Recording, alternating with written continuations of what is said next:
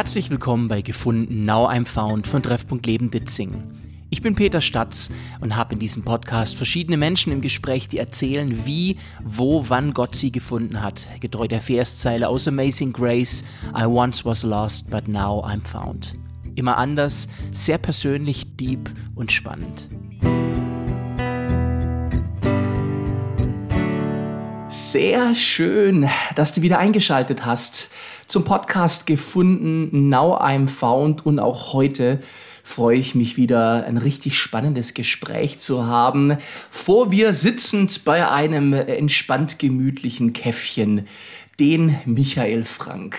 Ich nenne dich Mick. Servus, Mick. Ja, hallo. Schön, dass ich da sein darf. Ich glaube, wenn ich dich jetzt Michael nennen würde die ganze Zeit, wäre irgendwie komisch. Wäre komisch, ja. ja. Also Mick, deswegen nicht verwundert sein da draußen. Mick und Peter, das ist schon so in Ordnung. Mick, deine Geschichte ist unheimlich spannend. Im Vorgespräch habe ich viele Sachen über dich erfahren, die ich so gar nicht gewusst habe, ehrlich gesagt. Aber es kam wieder ein Satz von dir, der von manchen anderen auch schon gekommen ist. Nämlich, du hast gesagt, boah, ich glaube, meine Geschichte ist gar nicht so spannend, ich habe da gar nicht so viel zu erzählen. Ja, deshalb bin ich jetzt mal gespannt. Ähm, was ich aus dir rauslocke. Was du aus mir rauslockst, genau. Also da habe ich schon einiges gefunden. Denn deine Geschichte ist tatsächlich sehr spannend, weil deine Kindheit nicht ganz gewöhnlich war. Du bist nämlich nicht bei deinen Eltern aufgewachsen. Genau, meine Eltern haben sich sehr früh scheiden lassen, als ich, ich weiß es gar nicht, zwei, drei, vier Jahre alt war. Und ähm, das hat sich dann so ergeben, dass ich dann bei meinen Großeltern gewohnt habe und dort aufgewachsen bin. Und du bliebst auch bei deinen Großeltern, bis du volljährig warst dann? Ja, bis ich 18 oder 19 war. Ja, so irgendwie äh, habe ich dann bei meinen Großeltern gewohnt, ja. Das verändert natürlich eine Kindheit schon sehr. Ich weiß von dir und aus deiner Erzählung, dass das Verhältnis zu deinen Großeltern super war und du da auch eine gute Kindheit hattest. Auf jeden Fall, ja. Aber äh, natürlich fehlen einem die leiblichen Eltern auch. Ja, das ist, glaube ich, ganz normal, ähm, dass die einem fehlen. Das ist immer so, wenn man nicht bei den Eltern aufwächst. Es ist jetzt mit deinem Vater eine ganz besondere Geschichte und da gibt es auch einen Bezug zur Kirche, den ich sehr, sehr spannend finde, denn dein Vater war enorm in der Musik drin, richtig? Genau, mein Vater war ein hervorragender Musiker und war eben auch in der Kirche da sehr engagiert als Organist, als Dirigent vom Kirchenchor und da hatte ich äh, ja, ganz, ganz viele Berührungspunkte auch mit, mit der katholischen Kirche damals. Kannst du dich noch daran erinnern, wie die für dich emotional waren, diese Begegnungen, Berührungen mit der Kirche? Emotional war das jetzt eigentlich nicht. Das hat irgendwie so dazugehört, ähm, mit dem Papa in die Kirche zu gehen und ähm, der spielt dann da Orgel oder dirigiert oder das war eher so, hat zum normalen Ablauf gehört, wenn ich äh, das Wochenende mit meinem Vater verbracht habe. Aber wenn ich dich richtig verstanden habe, war es eben nicht nur wohlig, du warst mit deinem Vater zusammen in der Kirche, sondern es gab ja immer, wie soll ich das nennen, eine Aftershow nach der äh, Kirche, könnte man sagen. Und das hat das äh, Gefühl ja ein bisschen beeinflusst. Das hat das Gefühl ein bisschen beeinflusst, ähm, weil mein Vater ähm, sehr gern dann nach der Kirche, nach äh, den kirchlichen Veranstaltungen äh, immer noch äh, seine zwei, drei Bierchen getrunken hat und äh, man dann eben immer noch irgendwo in entsprechende Kneipen gegangen ist, ähm, wo er dann eben ja noch seine Bierchen und vielleicht auch Schnäpschen getrunken hat. Und das war halt nicht nur gelegentlich, sondern das war schon. Das war eigentlich immer so, ja. Also auch das war, äh, hat zu dem Ablauf gehört und war in gewisser Weise normal für mich damals als kleines Kind oder als Also kind. für die von euch, die es nicht wussten, so Kirchenbesuch und dann Eintrinken äh, ganz eng miteinander verwoben. Äh, tatsächlich, ich mache jetzt einen Scherz drüber, ist es ja für ein Kind dann schon so, dass sich das verbindet. Und das hast du schon als Kind gespürt, war dir auch nicht nur angenehm. Das war mir nicht immer angenehm. Auch je älter ich wurde, ähm, war mir das streckenweise auch peinlich, weil eben mein Vater dann auch betrunken war, äh, öfters. Oder es eben auch dann, wenn man irgendwo hin wollte, irgendwo hin musste, dann wollte man eigentlich gehen, aber dann musste er erst noch ein Bier trinken. Das war dann einfach, hat für ihn dazugehört. Und damit ist man dann eigentlich immer zu spät dran gewesen, egal wo man hin wollte. Kannst du dich daran erinnern, wann dir klar wurde, dass dein Vater hier ein Problem hat? Eigentlich erst sehr spät. Weil es so dazugehört weil, weil hat. es ne? so dazugehört hat, weil es so normal war. Also wirklich erst so im, im späten jugendlichen Alter tatsächlich. Du hast in der Kirche dann neben den Begegnungen, die du dort hattest mit der Institution, das ganze Programm auch mitgemacht, katholisch, also Firmung und Genau, Erstkommunion, Firmung, Beichte. Ich war bei der Beichte, ja. Und du kanntest auch nichts anderes als diese Form. Also andere Formen von Gemeinde, von Glauben war dir nicht vertraut. Oder? Ja, ich kannte nur die katholische Kirche. Ähm, also nicht mal die evangelische Kirche kannte ich tatsächlich bis, äh, ich weiß gar nicht, äh, wann ich das erste Mal in der evangelischen Kirche war. Ich glaube, ich war schon über 20. Ähm, Vorher ähm, war ich äh, bei der Institution Kirche jetzt nur in der katholischen Kirche. Gut, das mag vielleicht sogar verbreiteter sein, als man denkt, weil wenn man das eine gewohnt ist und dann vielleicht nicht eingeladen wird von Verwandten mal zu einer Konfirmation oder zu einer anderen Art von Gottesdienst, dann kommt man auch nicht dazu, dann kennt man nur seine eigene Form. Ja, und die Verwandtschaft war ja auch, die waren auch alle katholisch. Also insofern. Von daher waren dann auch die kirchlichen Feiern äh, auch immer Erstkommunion oder sowas in der Richtung. Falls irgendjemand von euch da draußen zum ersten Mal dieses Format hier hört, äh, nur zur Erklärung. Ich unterscheide durchaus zwischen einem Gottesdienstbesuch und lebendigem Glauben in der Art von Fragestellung. Deswegen tatsächlich jetzt die Frage an dich. Gab es einen Funken von Glauben auch bei dir oder war das einfach Routine und du bist hin und sonst war da eigentlich nicht mehr? Es gab bei mir immer Glauben.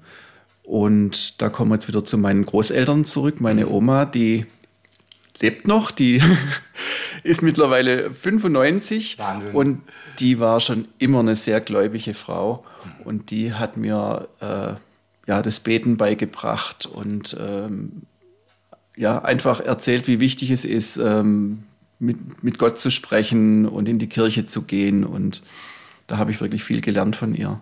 Hast du dann auch gebetet, Ja. persönlich für dich? Ja, und zwar wirklich äh, ab, ab der frühen Kindheit mit meiner Oma zusammen am Anfang. Als ich dann älter war, äh, dann nicht mehr, aber auch als Jugendlicher habe ich wirklich, ich glaube, ich habe wirklich jeden Abend, wenn ich ins Bett gegangen bin, habe ich äh, kurz gebetet.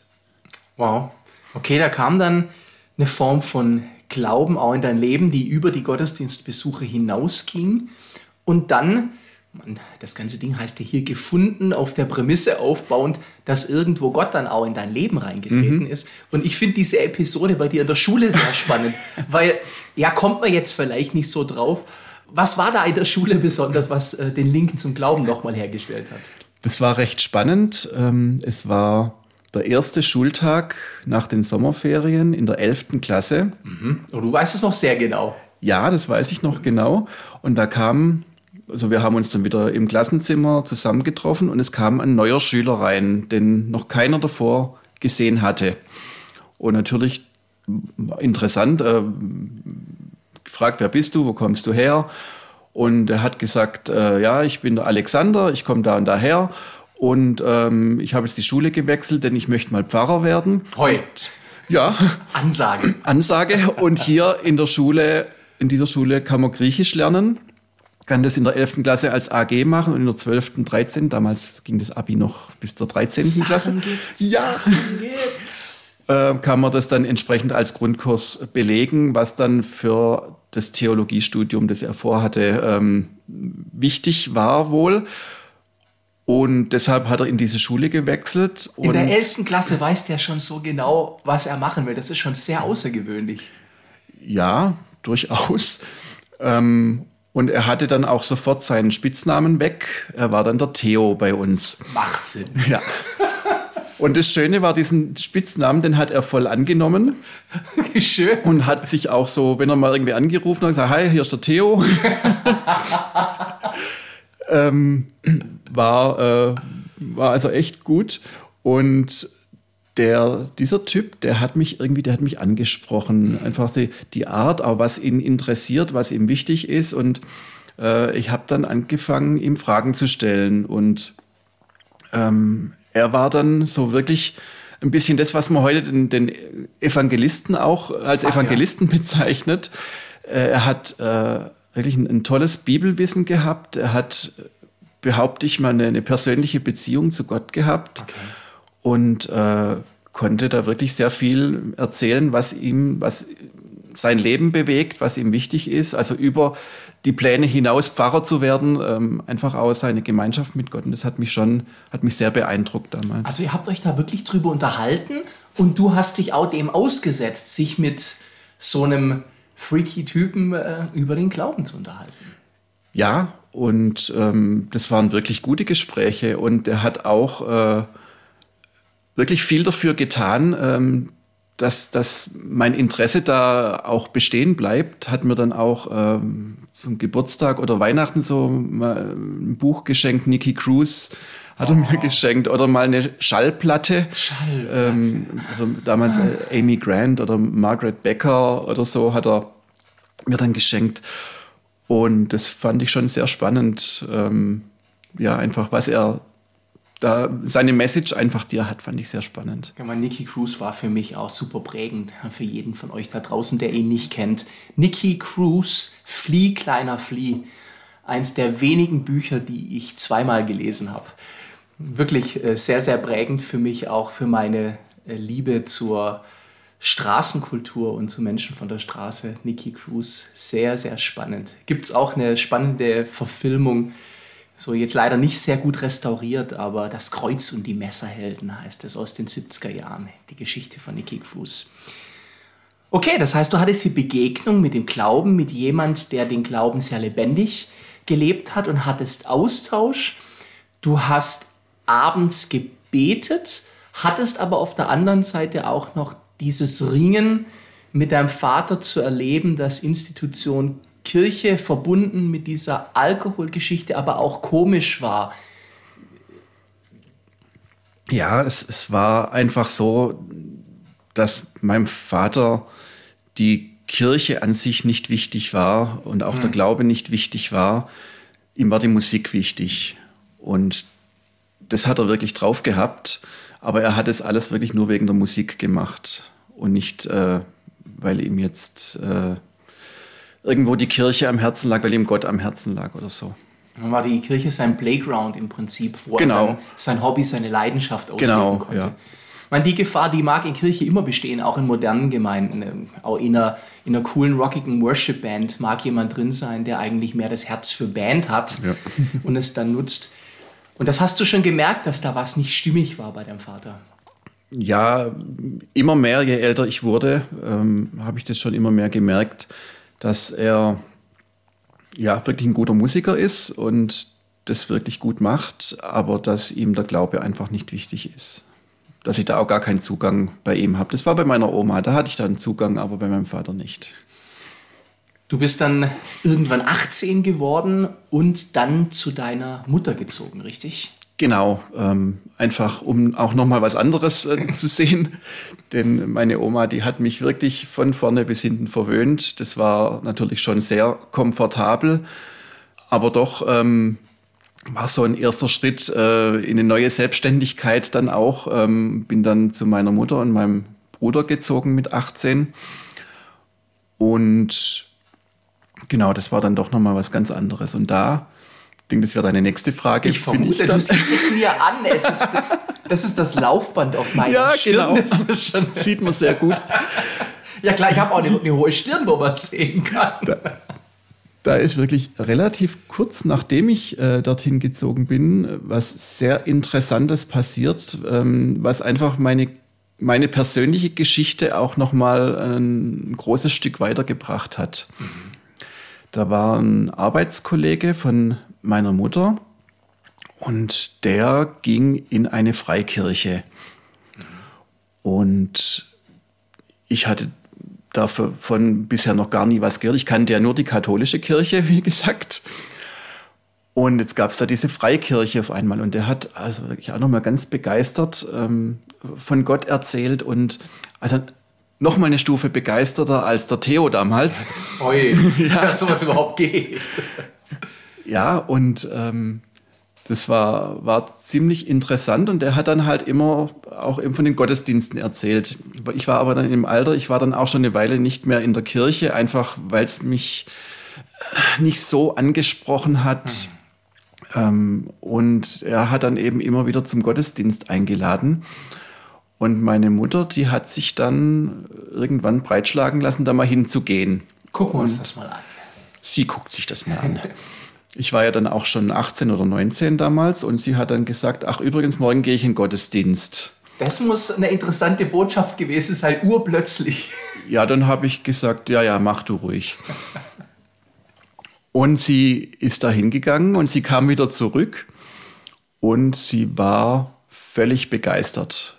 Also wirklich, sie kannte, glaube ich, auch nur die katholische Kirche bis dahin und hat äh, erzählt, ähm, ja, wie eben Freikirche kennen, ähm, da spielt eine Band vorne und da wird geklatscht und die Predigt ist viel lockerer, ganz anders und ah, das war richtig toll und, und da gehe ich nächsten Sonntag wieder hin und du kommst mit.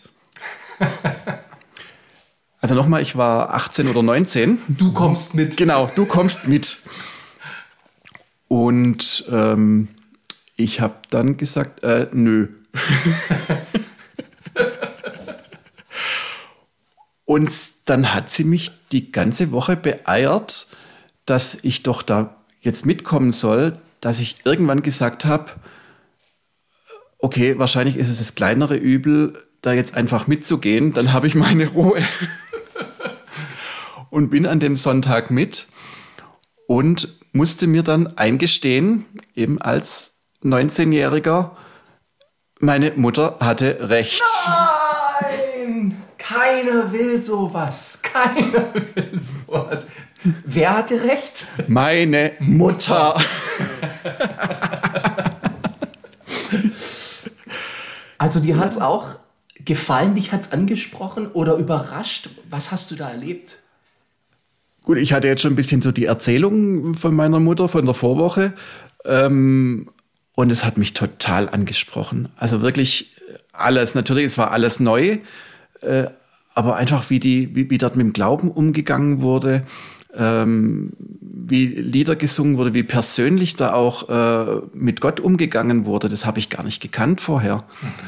Und es hat mich total angesprochen und habe dann schon, schon äh, gemerkt, da ist einfach eine, eine ganz persönliche äh, Gegenwart Gottes da, mhm. die ich so äh, noch gar nie äh, gekannt habe. Was das natürlich äh, in der Zukunft für Auswirkungen hat, das konnte ich mir nicht vorstellen, aber es hat, ähm, es, es hat mich total angesprochen, wirklich. Vielleicht an der Stelle so ein bisschen die Erklärung für jeden, der da draußen Freikirche nicht kennt. Freikirche ist so im Grunde dasselbe wie Kirche. Es ist dieselbe Bibel, der gleiche christliche Glaube in der Form deutlich moderner und was betont wird, ist ganz stark eine persönliche Beziehung zu Gott, die Tatsache, dass Gott mit uns Freundschaft leben will, wenn man so will, ein bisschen den Urzustand aus dem Garten Eden, aus dem Paradies wiederherstellen möchte und dass Jesus da auch der Weg dazu war, damit es möglich ist. Und dann gibt es ganz unterschiedliche Formen von Freikirche mit unterschiedlichen Stilen im Gottesdienst aber natürlich für dich merklich anders als das, was du von der katholischen Kirche gewohnt gewesen bist. Und jetzt würde mich natürlich interessieren, wie da für dich der Weg weiterging von ich gehe da mal hin und muss zugeben, sie hatte recht. Aber wie wird es da was draus, das auf dich einen Effekt hat? Ja, gute Frage. Ähm, ich bin einfach weiterhin äh, sonntags erstmal in den Gottesdienst und es war mir total wichtig. Ach ja. Es war also wirklich wichtig auf einmal, also bisher halt äh, Sonntag so bis halb elf, elf geschlafen. Auch und wichtig. War auch wichtig. Ähm, und jetzt schon einfach dieses äh, freiwillig äh, früher aufstehen, äh, das auch zu wollen, dorthin zu wollen, das war schon, also für mich war das erstaunlich. das, das, ist erstaunlich. Und, Wer ja, 19-Jährige kennt, ja, ist sehr und, erstaunlich. Und es waren äh, die ersten Monate wirklich nur die Gottesdienste. Ich habe mhm. sonst an diesem Gemeindeleben noch gar nicht teilgenommen. Es waren sonntags die Gottesdienste die mich wirklich sehr berührt und sehr bewegt haben. Natürlich hat man dann auch Menschen kennengelernt. Man ist dann mal irgendwo mit jemandem nach dem Gottesdienst noch essen gegangen oder also man hat schon mehr Menschen kennengelernt. Das war alles, ähm, das hat mich alles angesprochen. Man hatte dann auch über den Glauben wieder gesprochen ja, ja, äh, ja, mit den Leuten und ja, das, das war einfach schön, ähm, diese Menschen kennenzulernen und mit denen Zeit zu verbringen und eben sonntags in den Gottesdienst zu gehen. Bis dich dann eines Tages der Pastor zu sich geladen hat. Ja, das hört sich jetzt, jetzt so offiziell. Hört sich so großartig an.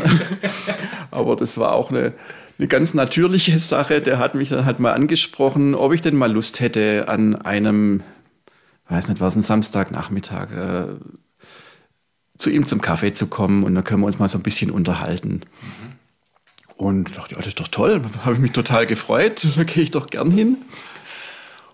Und wir haben uns dann unterhalten über alles Mögliche. Ähm, über, ich habe da damals gerade eine Ausbildung gemacht, über meine Ausbildung und äh, dann eben auch über die Gemeinde und äh, man ist dann irgendwie so drauf gekommen, wie ich mich denn da so fühle und ähm, was mir denn gut gefällt. Und bis er dann irgendwann gefragt hat, einfach auch so ganz beiläufig, ähm, ob ich denn denke, dass ich ähm, mein Leben Jesus übergeben hätte schon.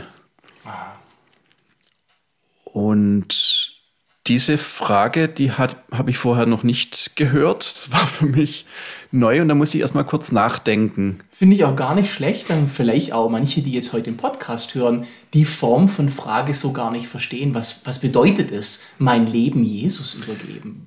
Ja, was bedeutet das? Das musste ich mich dann auch erstmal fragen.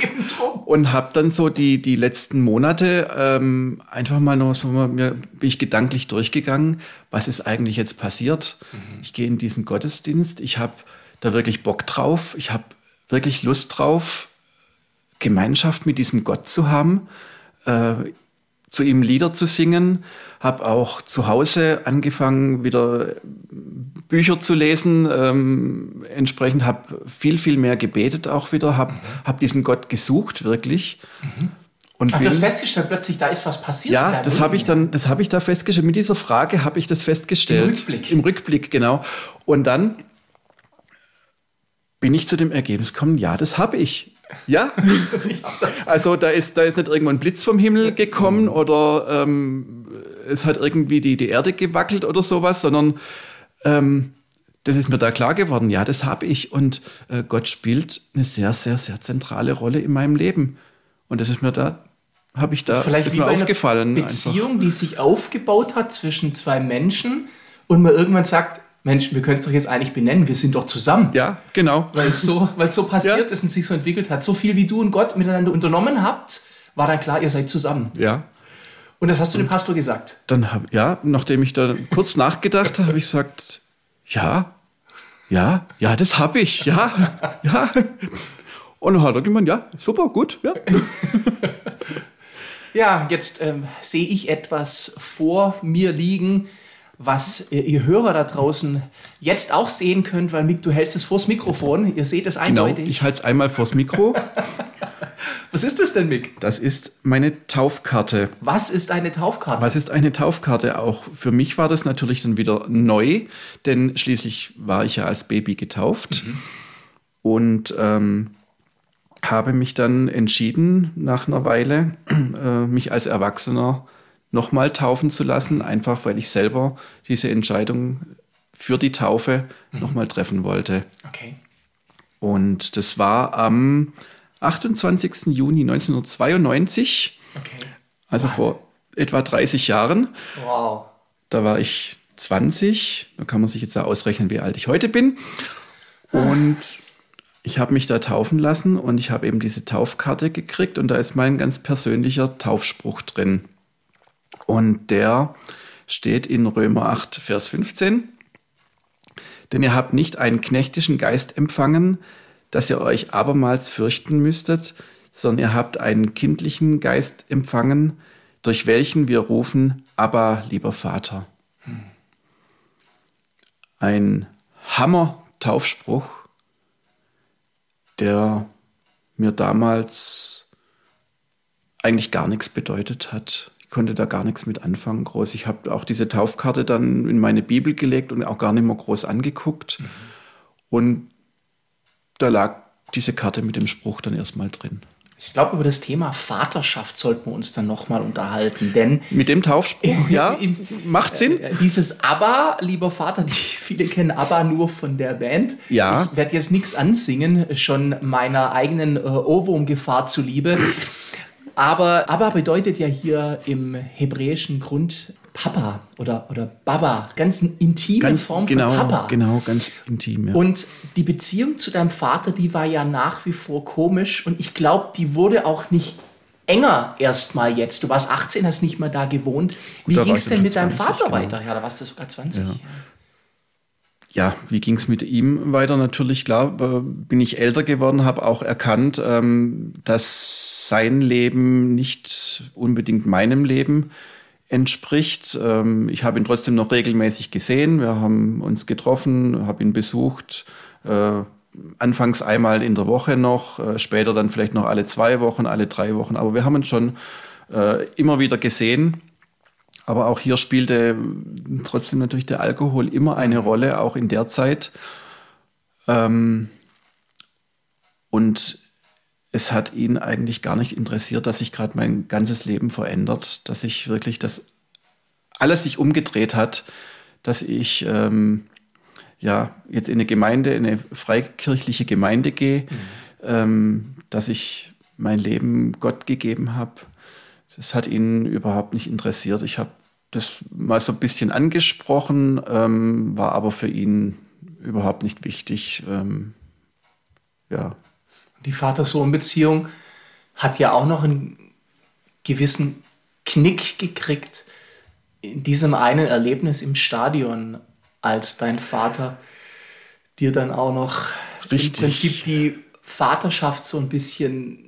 Ja, richtig, das, das, war, ja. das, war, das war deutlich früher wieder, richtig. Ähm, wir, wir sind äh, oft miteinander zum Fußball gegangen, als ich ein Kind war oder auch in meiner früheren Jugend äh, waren wir oft im Stadion miteinander. Und das, das sehe ich immer noch vor mir, wie er dann äh, im Stadion zu mir sagt, ach ja, übrigens, ähm, du brauchst jetzt nicht mehr Papa zu mir sagen, kannst mich jetzt auch mit dem Vornamen ansprechen. Und das war wirklich, das, das fand ich heftig, äh, dass der, den ich immer Papa genannt habe, plötzlich sagt, ähm, das brauchst du jetzt nicht mehr sagen. Und von da an, also ihn jetzt mit dem Vornamen ansprechen, fand ich irgendwie komisch. Äh, Papa hat er gemeint, wollte er nicht mehr. Ich habe ihn von da an gar nicht mehr genannt. Und in deinem Taufspruch kriegst du die Zusage, wen du Papa nennen darfst. Ja, ja. Das ist Klar. richtig krass. Da steht ja nicht einfach nur, du darfst Vater zu Gott sagen, sondern sage aber, lieber Vater, also Papa. Genau. Und ich denke, dass das ja dann bei dir trotzdem weiter ein Weg war, weil es war ja sicher ein Schmerz da und du hast gemerkt, dass da was nicht da ist, was vielleicht auch andere haben an, an Vater-Sohn-Beziehung. Da war ein Schmerz da, da war auch eine Wut da, mhm. da war eine Enttäuschung da, mhm. da war ganz viel tatsächlich da. Ähm, ja, einfach, dass, dass ihn das alles gar nicht interessiert, dass er eher ja, wahrscheinlich eher sogar drüber lacht. Der Lebenswandel deines Vaters hat dann sein Tribut gezollt, denn er wurde dann sehr krank aufgrund dessen. Er wurde sehr krank, genau. Das war dann ein paar Jahre später, 1995, wurde er wirklich sehr krank und ähm, war lange Zeit im Krankenhaus. Und ähm, für mich war dann so die, die Frage, ähm, was würde ich jetzt eigentlich fühlen, wenn er jetzt sterben würde? Wie sehr würde mich das wirklich treffen? Und da bin ich erschrocken, weil es hätte mich in dem Moment wahrscheinlich ziemlich kalt, also nicht, nicht, nicht so ganz kalt gelassen, aber schon, schon, äh, schon kalt gelassen, ja. Und da hast du gemerkt, da ist was im Argen, wenn deine Reaktion so ist. Ja, da habe ich gemerkt, da stimmt was nicht, ähm, weil ich mir ja auch eine gute Beziehung zu meinem Vater gewünscht habe. Und ähm, die war einfach nicht mehr da und es war, wir, wir haben uns so weit voneinander entfernt, ähm, dass er mir eigentlich egal war. Hm. Zu der Zeit gab es dann eine Hilfe, die dir zur Seite kam, auch in menschlicher Form durch einen Pastor der Gemeinde, der dich in eine Zweierschaft reingenommen hat. Genau, der hat mich äh, sogar relativ lange begleitet, äh, hat es damals angefangen, mhm. wobei das jetzt äh, mit der Geschichte mit meinem Vater gar nichts zu tun hatte. Der mhm. hatte mir das einfach angeboten, ja. ähm, weil er das gern machen wollte oder ja, wie auch immer. Ja, einfach zur Seite zu stehen ja, in der Entwicklung, ja, genau. vorankommen. Genau, und ähm, da bin ich relativ schnell, sehr steil mit diesem Thema eingestiegen dann und habe ihm das erzählt und was ich da einfach empfinde und wie es mir damit geht und ähm, konnte da wirklich ganz viel aufarbeiten. Ähm, einfach auch Dinge vergeben, äh, Vergebung aussprechen, ähm, auch von, von Gott hören, wie er das, wie er das Ganze sieht. Äh, auch wie er dich sieht? Wie er, auch wie er mich sieht, ja. Es war eine, eine sehr spannende Zeit, äh, wo ich da ganz intensiv an meiner Vaterbeziehung gearbeitet habe. Das heißt nicht, dass mein Vater sich irgendwo verändert hätte. Deswegen. Das aber muss du man dich schon, sagen. Oder? Aber meine Einstellung zu ihm, meine Sicht auf ihn, die hat sich ganz arg verändert. Und das war, das war gut und das war auch wirklich wichtig, denn ein Jahr später ist er so schwer krank geworden, eben durch seinen Alkoholkonsum, seinen äh, übertriebenen Alkoholkonsum, dass er dann auch äh, gestorben ist. Und das war wirklich schlimm für mich dann.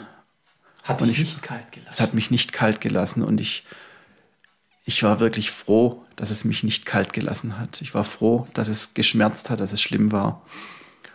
Und ähm, habe einfach gemerkt, äh, ja, da hat Gott in dem einen Jahr ganz, ganz, ganz viel in mir verändert. Und ähm, ja, meine Sicht total umgedreht, einfach, die ich da hatte. Und dir Vaterschaft zurückgebracht in dein Leben. Ja, das Ganze ging ja dann danach noch weiter, als mein, mein Vater gestorben war. Ähm, habe ich, war ja weiterhin äh, in der Begleitung mit meinem Pastor. Und wir haben da weiter dran gearbeitet auch, ja. Und ich kann das jetzt gar nicht mehr so, so, so genau beschreiben, aber habe äh, einfach von Gott äh, so viel Vaterliebe äh, zugesprochen bekommen und äh, ja wirklich dann eine, eine Beziehung äh, zu Gott, eine ganz neue Beziehung nochmal zu Gott auch äh, aufgebaut und, wow. und ihn nochmal ganz neu erkannt. Ähm, und ich will halt heute sagen, Gott hat wirklich äh, auch den, den, den Tod von meinem Vater wirklich gebraucht, ähm, um mir näher zu kommen, um mich wirklich da nochmal mein, mein Herz nochmal an einer ganz bestimmten Stelle zu berühren, äh, wo er das bisher noch nicht gemacht hat. Und dann habe ich eben diese Taufkarte wieder irgendwann rausgeholt und habe diesen Taufspruch gelesen, habe gedacht, boah, das war also dann äh, vier Jahre später, äh, also vier Jahre nach meiner Taufe. Boah, da hat Gott vor vier Jahren schon ja, einen Grundstein gelegt oder mich äh, mit einem mit einem Bibelvers äh, ausgestattet, äh, den ich jetzt ganz dringend brauche. Und das, äh, das ist eine Zusage, die ich bekommen habe. Das ist echt der Hammer. Wow. Da hat Gott dich gefunden. Das ist da richtig, hat er mich gefunden. Was ja. mit dieser Vatersache, ja. was dein Schmerz war, was deine Wunde war. Mick, wer ist Gott heute für dich? Wer ist Jesus heute für dich? Gott ist der, der liebende Vater für mich. Der Vater, der mich, der mich beschützt, der mich versorgt, der einfach für mich da ist und äh, ja, zu dem ich kommen kann und wirklich sagen kann, aber lieber Vater, zu dem ich eine, eine ganz, ganz enge, innige Beziehung habe. Und Jesus ist für mich der Freund, so wie er in der Bibel steht. Wirklich ein, ein Freund, ein Bruder, der mir, der mir ganz nahe ist und äh, mit dem ich meine Dinge besprechen kann. Ach, schön. Krass, Mick, ich bin begeistert von deiner Geschichte und ich bin der Meinung, du hast dich getäuscht, als du gesagt und gedacht hast, ich habe da jetzt nichts so Spannendes zu erzählen. der Hörer kann für sich entscheiden, aber wenn das er noch dran jeder, ist, jeder selber entscheiden, genau. Dann hat er bereits entschieden. So spannend, wie unterschiedlich Gott Geschichte schreibt in unserem Leben und was bei dir hier geschehen ist. Vielleicht noch äh, im Nachgang eine Sache. Ja. Der Theo ist nie Pfarrer geworden. das blendet man eigentlich, wenn es ein Film wäre, wird man es einblenden. Ganz am Schluss. Übrigens, Theo wurde nie Pfarrer. Aber trotzdem hat er für dich dazu beigetragen. Ja, total. Theo, wenn du das hier hörst, gut gemacht. So oder so. Und den Glauben kann man ausleben, auch an anderen Stellen als nur als Pfarrer. Auf jeden Fall. Ich bin ja auch nicht Pfarrer geworden. Das ist wahr, aber begeisternder Nachfolger von Jesus. Und ich hoffe und ich bete für dich, dass wenn du so einen Schmerz auch in dir trägst, vielleicht einen Vaterschmerz, einen Mutterschmerz, vielleicht ein Versäumnis, vielleicht etwas, was du vermisst, dass diese Begegnung mit diesem lebendigen Gott, der ganz anders ist, als wir das oft denken, dich ereilt und dass Gott seine Hand so nach dir ausstreckt, dass du es spürst und sie ergreifen kannst und gefunden wirst. Vielen Dank, dass ihr heute wieder dabei wart und ich hoffe, das seid ihr auch beim nächsten Mal wieder. Hinterlasst doch gerne eine 5-Sterne-Bewertung und abonniert diesen Kanal, damit ihr immer informiert seid. Und Mick, dir danke ich nochmal ganz herzlich und wir hören uns bald wieder. In diesem Sinne.